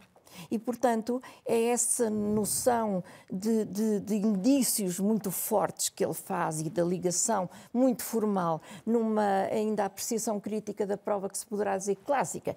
Tem prova direta muito bem, não tem prova não. Mas depois a acusação resulta de uma prova indireta e que nem estava na a pronúncia resulta de uma prova indireta e que não estava na acusação. Pois eu, isso eu não, não, não sei o que tem na acusação e eh, relativamente ao senhor, eh, portanto, eh, juiz, exatamente socorre-se da prova indireta ou diz não é normal, ou seja, nos termos do artigo do Código Penal, que diz que a, a apreciação da prova é livre, feita pelo, pela entidade judiciária, é livre, mas de acordo com as regras comuns, portanto, da experiência comum, das regras comuns. E, portanto, nestes casos de corrupção, também já foi aqui dito, é evidente, eh, até pelo Dr. Pedro, não vou dizer, olha, eu vou-te corromper, eh, olha, vou-te mandar um cheque. É tudo eh, muito secreto, muito, muito em segredo. E, portanto, só se as comadres se zangam é que vem ao de cima qualquer indício, não é? Porque normalmente será entre os dois e entre os dois fica. Ou entre os três ou quatro, mas fica. Portanto, é prova indireta neste tipo de crimes e não só. Nos crimes de violação, nos crimes de abuso sexual de, de menores, sobretudo, tem de se atender à prova indireta. À prova, ou seja, às declarações da vítima, às declarações das vítimas e, portanto, à verosimilhança e à concordância daquilo que estas dizem com os resultados, com os fatos. Mas não partilha da leitura do, do Luís Rosa de que houve aqui uma série de provas indiretas que foram absolutamente desvalorizadas? Eu não sei, eh, sinceramente, não, não posso estar a pronunciar sobre essa situação, porque efetivamente ouvi o resumo, ouvi as três horas de. Sim, mas de, não conheceu o processo não, propriamente dito. Exatamente. Portanto, Doutor Magalhães e Silva, confidenciava-nos há pouco aqui no intervalo que se deu ao trabalho de ler no essencial este, este despacho. Eh, seguramente então está mais habilitado qualquer um de nós a, olhar panoramicamente, um, olhar mais amplo para, para o que está ali. Um, surpreendeu quando chegou ao fim da leitura ou, ou encontrou o que estava à espera? Uh, encontrei o que estava à espera e isso permite-me recuperar exatamente os termos em que o debate tem decorrido para dizer o seguinte. Primeiro ponto. Quando eu falei, e efetivamente não tenho sobre isso nenhuma dúvida, que houve alguma perplexidade na sociedade portuguesa, é preciso perceber porquê. Resultou da conjunção de dois fatores praticamente simultâneos e correndo a par e passo ao longo do tempo. A detenção do engenheiro Sócrates e o modo como o processo foi sendo publicitado com sucessivas violações do segredo de justiça e sucessivas uh, uh, informações que apontavam para a culpabilidade do engenheiro. A responsabilidade do... do Ministério Público, pergunto não, não sei de quem é a responsabilidade, porque isso não está averiguado. Do engenheiro Sócrates, seguramente que não seria, porque eram coisas que lhe eram gravemente prejudiciais. E, conjugadamente com isso, as explicações completamente disparatadas e eh, desafiando toda a credibilidade que, ao longo do tempo, o engenheiro Sócrates foi dando sobre empréstimos, rendimentos, formas de viver e por aí fora. A conjunção dessas duas coisas continuadas violações do segredo de justiça e disparate continuado das explicações que foram dadas pelo engenheiro Sócrates, gerou na comunidade em geral, que não tem ideia nenhuma, mas ideia nenhuma do que é que está no processo, nem tem que ter, foi seguindo o processo a partir destas violações do segredo de justiça. E ficou a e pensar a... de que das duas uma, ou é, ou é pronunciado e futuramente condenado, e, ou portanto, há aqui uma grande, uma grande marosca, perdoe-se aqui o... Não tem que haver uma grande marosca, Carlos Daniel, vai-me desculpar. Não, não, estou a, dizer, estou a tentar interpretar o sentimento da população. Ah, o sentimento popular. Ou seja, claro. ou é uma coisa ou outra, ou claro há um pronunciamento e uma condenação, claro ou alguma mão invisível aqui à E é aí que entra a utilidade e os defeitos, a utilidade e os defeitos da comunicação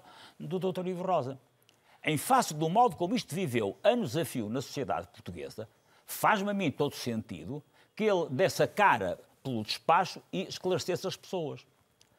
Todavia, aconteceu que esse esclarecimento veio acompanhado de coisas que, efetivamente, sob o ponto de vista da experiência comum, não são aceitáveis, como é o caso de não pertence ao Conselho de Administração, nem tem modo de intervir diretamente no Conselho de Administração e, portanto, ou não teve cimeiras com o presidente Lula, nem com o presidente Chávez, e, portanto, ora bem, tudo isso é efetivamente da mais completa ingenuidade, mas deixa escondida uma outra coisa. É que o Luís Rosa fala na existência de prova indireta relativamente aos três crimes que uh, o juiz entendeu que não estavam efetivamente comprovados. Quais provas indiretas? Não foi referido. Primeiro ponto. Segundo ponto, a circunstância de não se provar qualquer contacto uh, uh, deste tipo, porque nem é normal que haja entre o engenheiro Sócrates e a Caixa Geral de Depósitos, ou que não tenha havido conversas sobre a cachaça ou sobre os morritos uh, com o, o, o, com, com o presidente Lula ou com o presidente Chávez, prova que houve conversas sobre outras coisas. As pessoas valia a pena começarem a pensar um bocadinho sobre aquilo que estão a dizer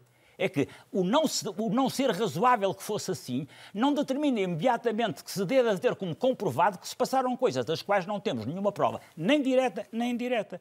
E, portanto, vale efetivamente a pena, mas quem tenha uh, disponibilidade para isso e, e, e queira efetivamente ter uma informação adequada, ver que prova indireta existia ou não existia e quais as razões pelas quais o juiz Ivo Rosa entendeu que efetivamente aqueles crimes não uh, estavam uh, efetivamente comprovados. Ora bem, uh, chegados aqui, esta crítica ao modo como se faz a intervenção do Dr. Ivo Rosa, e que nesta parte me parece criticável, como me parece obviamente criticável, severamente criticável a adjetivação e o modo como é construído o despacho em termos de relação, de relação entre juiz e Ministério Público, tudo isso que é assim, não pode esconder uma apreciação sobre o mérito ou não mérito da decisão de fundo de tudo isto. E, portanto, o que nós temos andado a discutir ao longo destes dias é se a prova A, B, C e D, que ele não considerou,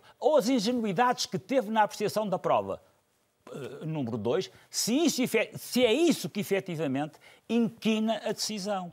Ou se também inquina a decisão que o juiz Ivo Rosa tenha relativamente à questão fiscal, que é uma questão que se tem levantado Sim, muito da, da, é existência é de fraude fiscal, que tenha efetivamente uma opinião divergente de parte da doutrina e de parte da jurisprudência. E tem, nesse mas, caso tem. Mas concorde com parte da doutrina e com parte da jurisprudência, incluindo jurisprudência do Tribunal de Justiça da União Europeia. O concorda que seja uh, difícil para as pessoas entenderem que... Claro que é. Um claro que é. Uma fraude mas, fiscal mas tenha que ser declarada em sede Mas nós que temos acesso, mas nós que temos acesso, a, a, a, ou podemos ter acesso às coisas em concreto, uh, estamos em condições de dizer que, efetivamente, eh, não é nenhum disparate a posição que o Ministério Público defende relativamente à fraude fiscal, mas também não é nenhum disparate a, a, a, a, posição que o juiz Ivo Rosa defende relativamente a essa mesma matéria. Mas é uma visão minoritária essa do Dr. Ivo Rosa. Faço... Mas é que a, visão... Que é mau isso, só a, visão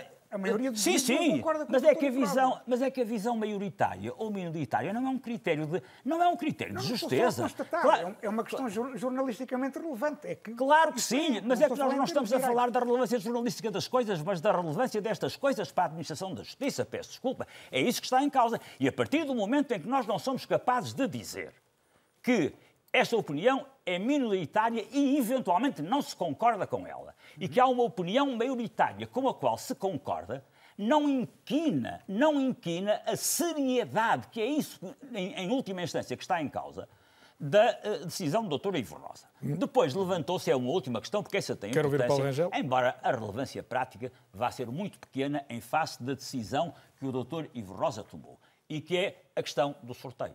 Ora bem, nós estamos defrontados com uma questão que vai ser efetivamente necessário esclarecer a benefício do prestígio de todas as instituições, se é ou não verdade que o, o, o, o sistema, uh, uh, não, o sistema eletrónico não estava a funcionar no dia do sorteio, ou se efetivamente uh, estava a funcionar. E estando a funcionar, foi feita a distribuição manual. E isso não vale a pena escondermos, vai ter que ser investigado. E essa é uma questão muito concreta. As consequências disso e... para o processo serão rigorosamente zero.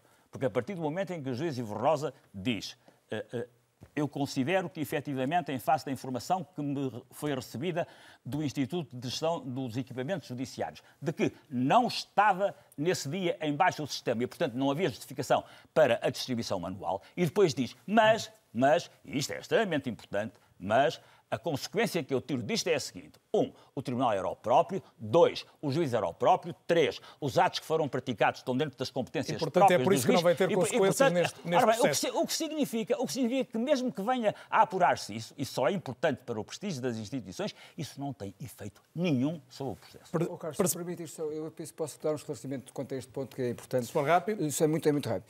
Só no, no sentido de esclarecer, evidentemente que o, o Dr. Ivo Rosa suscitou esta questão e remeteu-a para a Procuradoria como, como ilícito de crime, mas isto foi averiguado objetivamente pelo Conselho Superior da Magistratura. Isto passa-se no momento da famosa implementação do, do novo mapa judiciário em 2014. E, portanto, essa questão do sistema estar em baixo ou não estar em baixo parece-me que, que, que, não considera um facto que, que é este é que, de facto, o Conselho Superior da Magistratura, para todo o mapa judiciário, em termos gerais e abstratos, determinou que nos casos em que são criados novos lugares, e neste caso foi no momento em que foi criado o juiz 2, portanto, o, o segundo, segundo, lugar, o segundo lugar, mas isto aconteceu em todas as jurisdições do país, aconteceu, por exemplo, na minha, que estava numa área civil. Foi criado um novo lugar e determinou que os juízes que já estavam nesse lugar, que os juízes que já estavam nesse lugar, mantinham os processos que tinham e, os novos, e depois os novos processos seriam atribuídos desproporcionalmente aos, novos, aos juízes dos novos lugares até haver uma igualação. Portanto, isto, isto em termos informáticos retira efetivamente a questão de, uma, de um sorteio eletrónico, traduz uma atribuição, mas é uma atribuição. Uma atribuição que resulta de uma alteração legal. De uma alteração legal e de um critério geral e abstrato que, que, não tem nada a ver com isto. Paulo Rangel, eh, pedia-lhe que inaugurasse aqui um olhar diferente, sem embargo de poder, obviamente, pronunciar sobre o que ouviu nos últimos eh, minutos, mas sobre o que é que esta decisão diz do, da justiça portuguesa, da confiança que os portugueses podem ter na justiça e, e do regime. Rui Rio dizia ontem que o regime está muito doente, concorda? Bom, uh, antes de mais, deixe-me só dizer uma coisa que eu acho que é muito importante. Não, esta visão benigna do Dr. Magalhães e Silva, uh, uh, sinceramente, eu não a partilho. por exemplo, esta questão do juiz natural.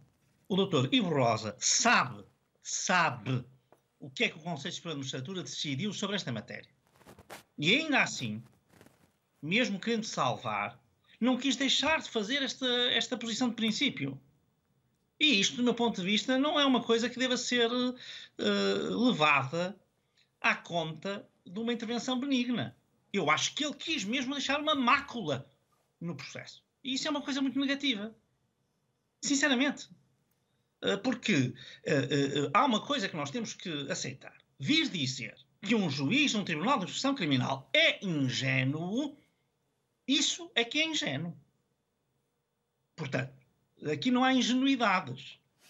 Aqui há, uh, claramente, e esta decisão foi muito pensada, e foi pensada para ser publicitada. Não tenho dúvidas que as expressões foram todas pensadas para serem ditas a propósito de cada um dos pontos. E isto deve ser tido em conta na apreciação que se faz. E, portanto, uh, não estou aqui a levantar nenhuma suspeita, eu também confio na seriedade do, do juiz Ivo Rosa. Mas, sinceramente, uma coisa é seriedade, outra coisa é saber se ele não está aqui numa disputa corporativa, que é a sensação com que se fica.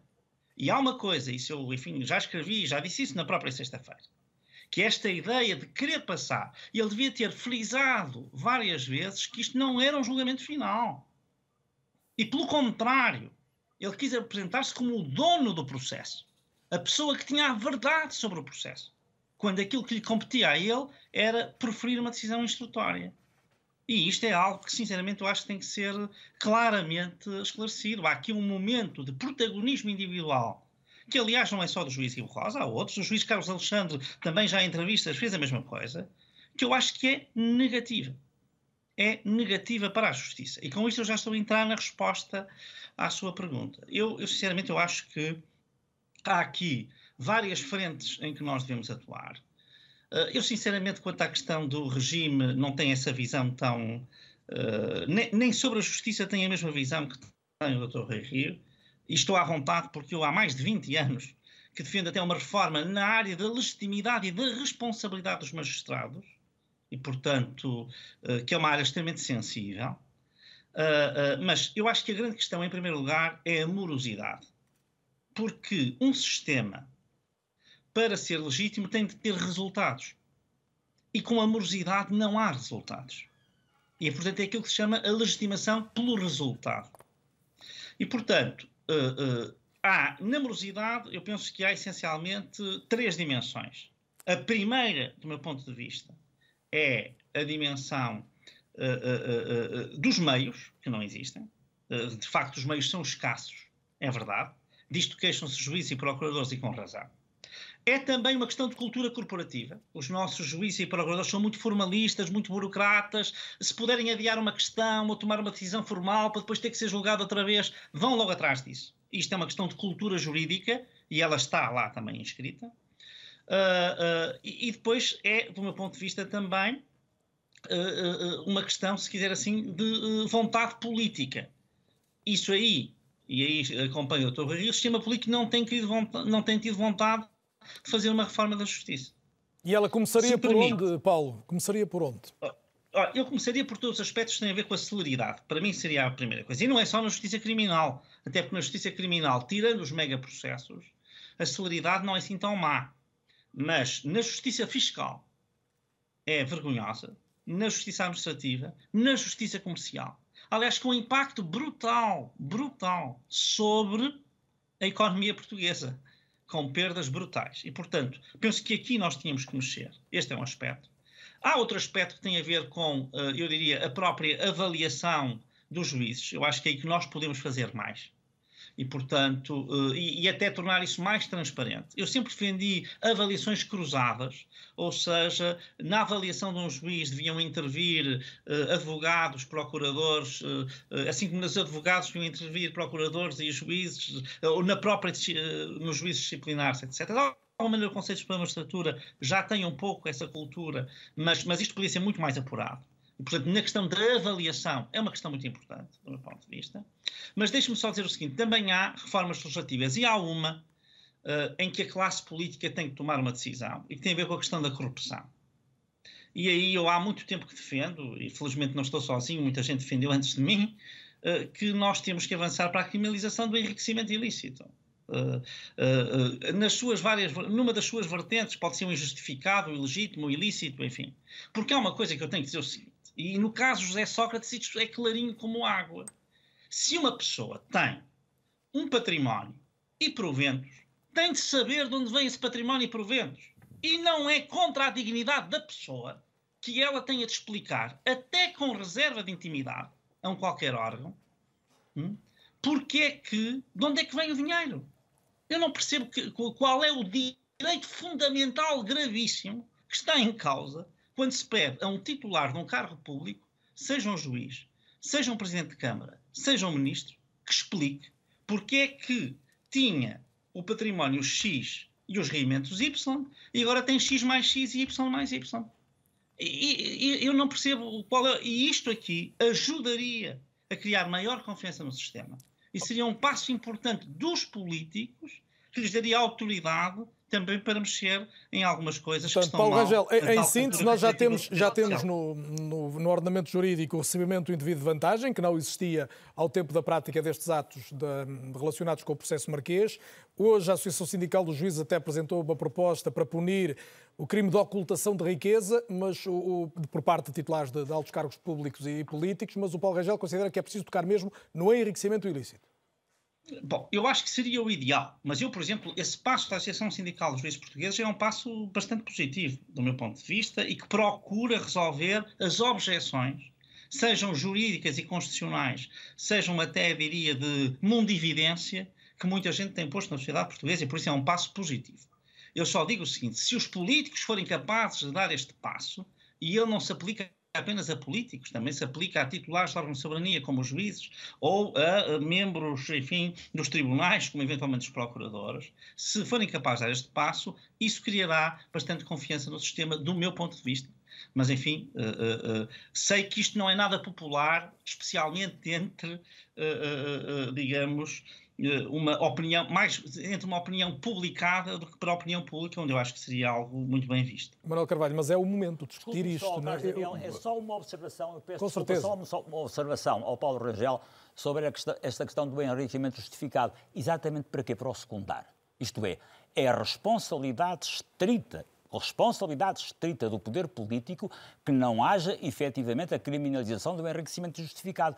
E vou dar um facto, porventura não conhecido em termos generalizados, mas que é a demonstração de que efetivamente o poder político não quer o enriquecimento injustificado. Há duas propostas de lei da Ministra da Justiça eh, em 2012 e 2013 que eram claramente inconstitucionais, do meu ponto de vista e foi pedido a minha, o, meu, o, meu, depoimento na Assembleia, na Comissão Parlamentar, e eu dei nota aos deputados de quais eram os fundamentos pelos quais aquelas propostas que tinham ali pendentes eram claramente inconstitucionais e não iam passar no Palácio Ratão. Portanto, era preciso extrair. E, e fizeram, aprovaram e foi reprovado. E veio o segundo projeto e eu voltei lá. E quando voltei lá, verifiquei isso hoje para saber exatamente como era, em 17 de setembro de 2013, 17 de setembro de 2013, há cerca de oito anos, deixei, e sei isto porque há a rubrica do Presidente da Comissão e a data para distribuir aos deputados, deixei aos senhores deputados um projeto completo de alteração da Lei 3487, do Código Penal, de tudo aquilo que se referia ao enriquecimento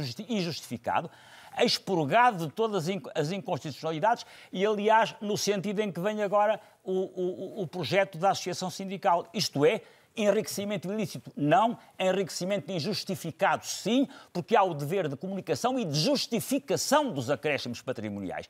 E com isso, nessa altura, não se teria porventura resolvido a questão do engenheiro Sócrates. Mas se existisse bem antes e é bom que exista a partir de agora, estas situações não se repetem. E a minha pergunta, Manuel Carvalho, este é o momento em que os políticos podem responder a alguma, ao, ao tal uh, alarme social, algum tumulto à volta desta, desta questão. Não é?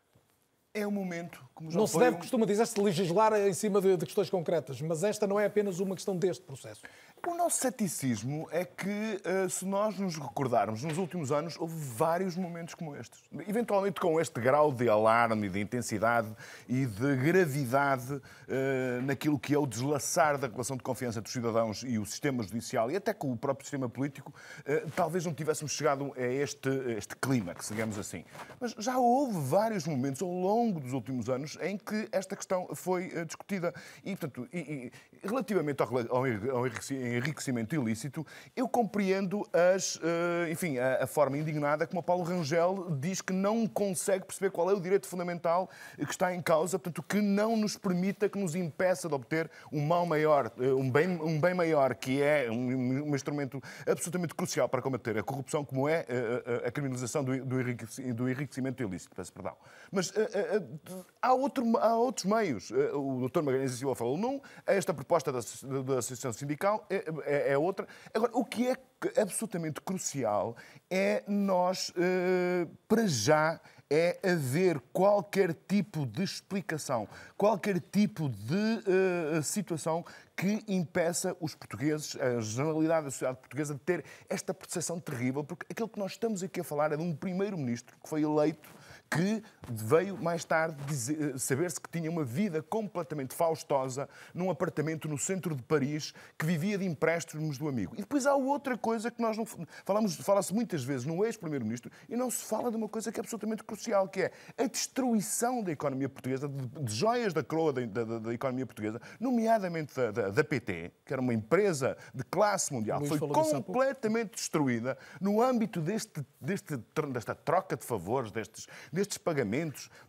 deste circuito de dinheiros onde, que passa de, Ricardo Salgado, comprovadamente está lá. Aliás, é que não é apenas o poder político, também convém lembrar. Temos, tínhamos o principal banqueiro do país envolvido, um dos maiores gestores é, do país. A questão é essa, isto ficou, ficou tudo. Mas ficou isso contribui para que as pessoas tenham uma ideia generalizada de, de, corrupção a alto nível e de proteção dos mais poderosos. Oh, Carlos, seria, seria o, o, o doutor uh, João Paulo Raposo disse que ainda bem que há este tipo de perplexidade. Eu só consigo entender essa, essa declaração no sentido de dizer que nós ainda não estamos mortos. Ou seja, que o país ainda não morreu. Porque não pode haver outro tipo de, de, de, de, atitude.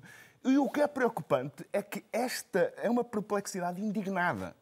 Porque, repare, aquilo que está em causa é a história de um primeiro-ministro eleito democraticamente e a história da destruição de, de, de empresas importantíssimas por troca de favores, e o jornalismo não falhou, O jornalismo não falhou também nesse escrutínio? O jornalismo falhou, falhou completamente, falhou clamorosamente durante os anos uh, em que se falavam das gravatas de, de, de, José Sócrates, em que se falava de algumas viagens, houve dois, três, quatro jornalistas que, uh, ou dois ou três jornais que falavam nisso. Mas, sinceramente, o jornalismo falhou completamente, como todo, como, to, como toda a sociedade, como todas as instâncias de sindicação da, da sociedade portuguesa falharam. Falhou a Justiça, falhou o Parlamento, falhou toda a gente. Isso é passado. A questão que está aqui em causa é, perante aquilo que foi os sinais, os, as provas diretas ou indiretas que foram, que foram aqui, uh, foram sendo reveladas ao longo do tempo, há uma questão que o próprio juiz Ivo Rosa diz que é uh, obscura, que é saber que houve um trânsito de 12 milhões de euros de uma conta de Ricardo Salgado para Helder Batalha. Helder Batalha reconhece que, sim, senhora, que o Ricardo Salgado lhe pediu para fazer um favor para pegar nesses 12 milhões de euros, transformar para Joaquim Barroca, depois Joaquim Barroca transforma para, para Carlos Santos Silva e depois, no final destas coisas, as pessoas ouviram isto. As pessoas sabem que isto está nos autos, está no processo, sabem que isto foi uma realidade, sabem que uh, uh, o que era a vida dos Sócrates e depois, uh, no final disto tudo, enfim, ou prescreveu. Eu compreendo que haja, que, que haja todo tipo de justificações e, e há legitimidade para se defender esse tipo de posições. Agora, aquilo que me preocupa é tentar perceber, não é, qual é a, a, a, o sentimento de indignação que isto está a causar na, na, na sociedade portuguesa Está claro que depois vamos ter estes, eh, estes lives de populismo, competições absolutamente absurdas. Está claro que não está em causa a seriedade de, do juiz eh, Ivo Rosa, nem, faz nem sentido a sua legitimidade. Públicas nós a... temos que fazer, nós temos que, apesar de tudo esta perplexidade, que haja qualquer base de discussão para olharmos para o futuro. Ninguém está, ninguém está aqui a falar disso. Agora, eu, muito sinceramente, quando entramos na conversa do formalismo jurídico, em que tende a justificar tudo, tende a explicar tudo, isto acho que é uma forma de nós, eh, eh, não, eh, não isso não contribui para reforçar, ou pelo menos para dar alguma expectativa de confiança das pessoas na sociedade, na, na, em relação à, à justiça.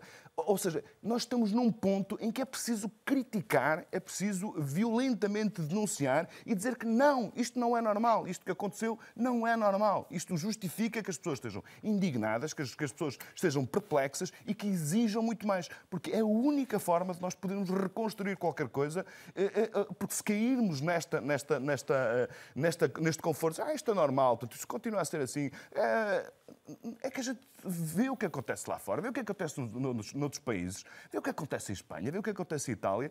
Enfim, este tipo de casos, sinceramente, eu que acompanho o noticiário internacional, não tem nada a ver. Não tem nada a ver. É um problema grave que nós temos e se nós o relativizarmos, se nós formos condescendentes com aquilo que aconteceu, não estamos a ajudar à sua resolução, nem estamos a contribuir para que os portugueses tenham confiança, que é absolutamente indispensável, não apenas no sistema judicial, mas também no próprio regime.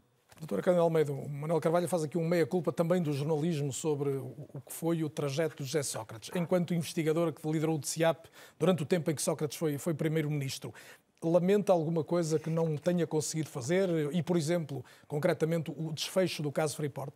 É só dizer uh, muito rapidamente, uh, Dr. Manuel Carvalho, que um, não é, os factos não são normais e, portanto, a perplexidade reconhece, aceita-se. O, que o que nós estávamos a dizer, pelo menos eu, é que é, a apreciação do Ministério Público, a apreciação do juiz, é que é normal eh, porque é repetido, e tanto é repetido que está no Código de Processo Penal previsto. Portanto, a posição do Ministério Público, a posição do juiz, é que não há dúvidas, pelo menos não, não há suspeitas, de que qualquer grupo esteja eh, induzido por outras razões que não sejam a justiça. Agora, a factualidade, isso o que, que, que referiu eh, da vida faustosa, é, é outra coisa e eu percebo a perplexidade. Eu só digo é que, em termos de processo, eh, muitas vezes, mais do que pensam, mas não vem para os jornais, obviamente, há situações de confronto.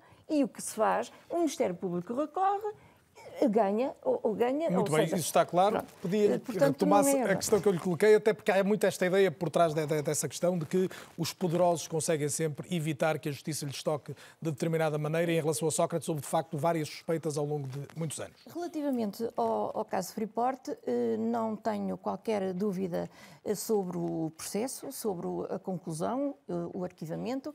Eh, e tanto assim que nem os meus colegas foram buscar e podiam ir buscar de novo essa situação. Portanto, não havia indícios nenhums, não havia. Ficaram por fazer nenhum. aquelas famosas 27 perguntas Mas ao então Primeiro-Ministro. Exatamente. A única coisa que se po eu poderia repensar era onde é que eram colocadas?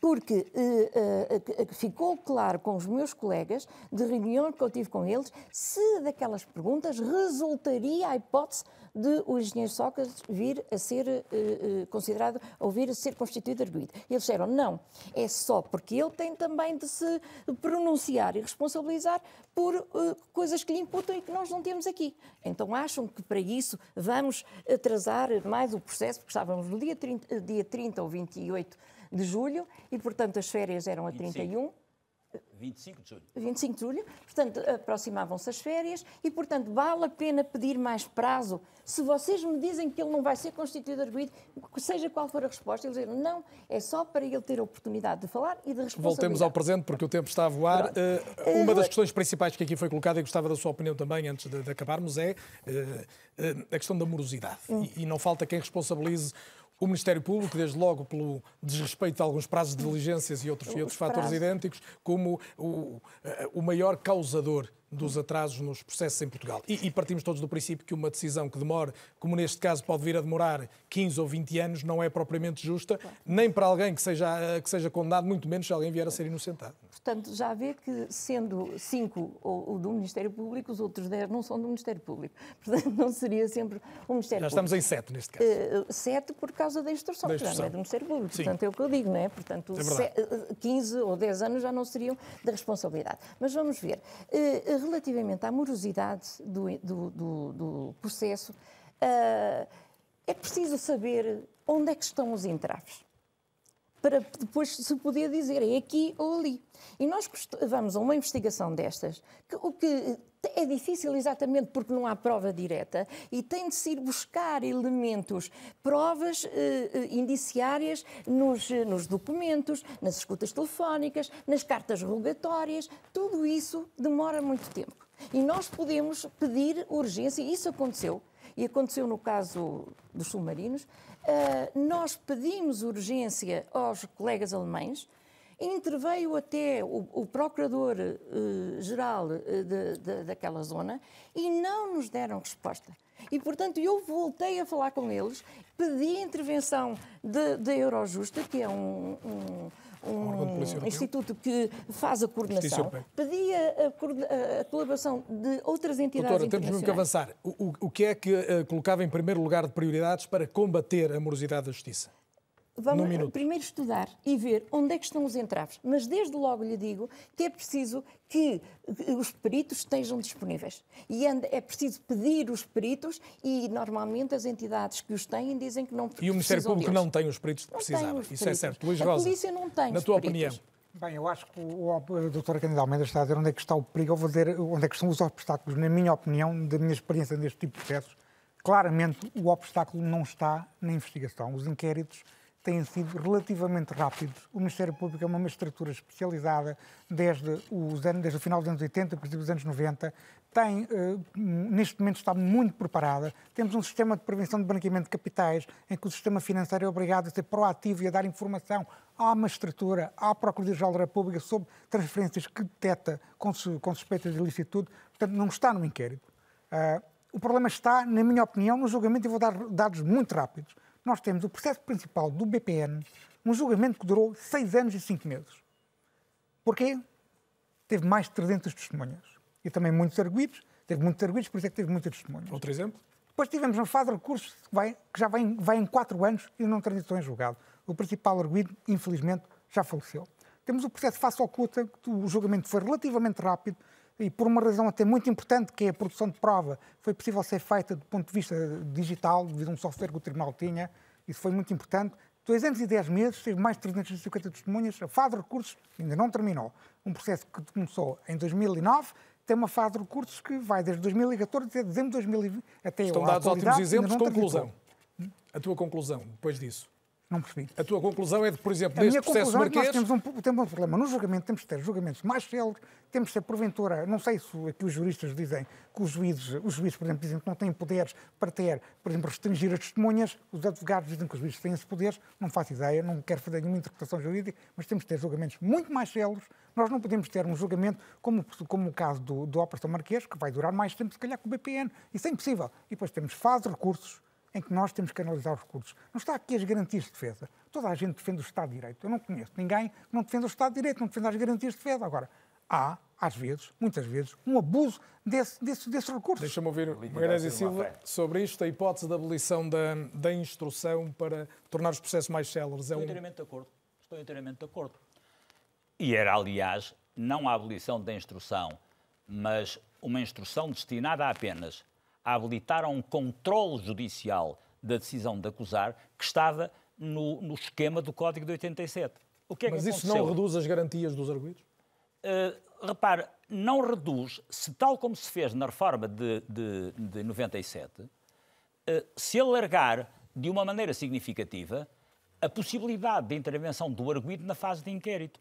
A partir do momento em que seja possível uma intervenção alargada do arguido na fase de inquérito, está assegurado o contraditório e, portanto, aquilo que se pede é que, proferida a acusação ou arquivamento, porque o controle deve incidir sobre as duas coisas, sobre o arquivamento ou sobre a acusação, que ou o juiz do julgamento, quando dá o despacho inicial, ou não irei contra que haja um debate instrutório e uma decisão instrutória, mas em que, antes disso, haverá apenas um ou outro esclarecimento que, por sua iniciativa, o juiz tome para averiguar da uh, uh, uh, razoabilidade da acusação.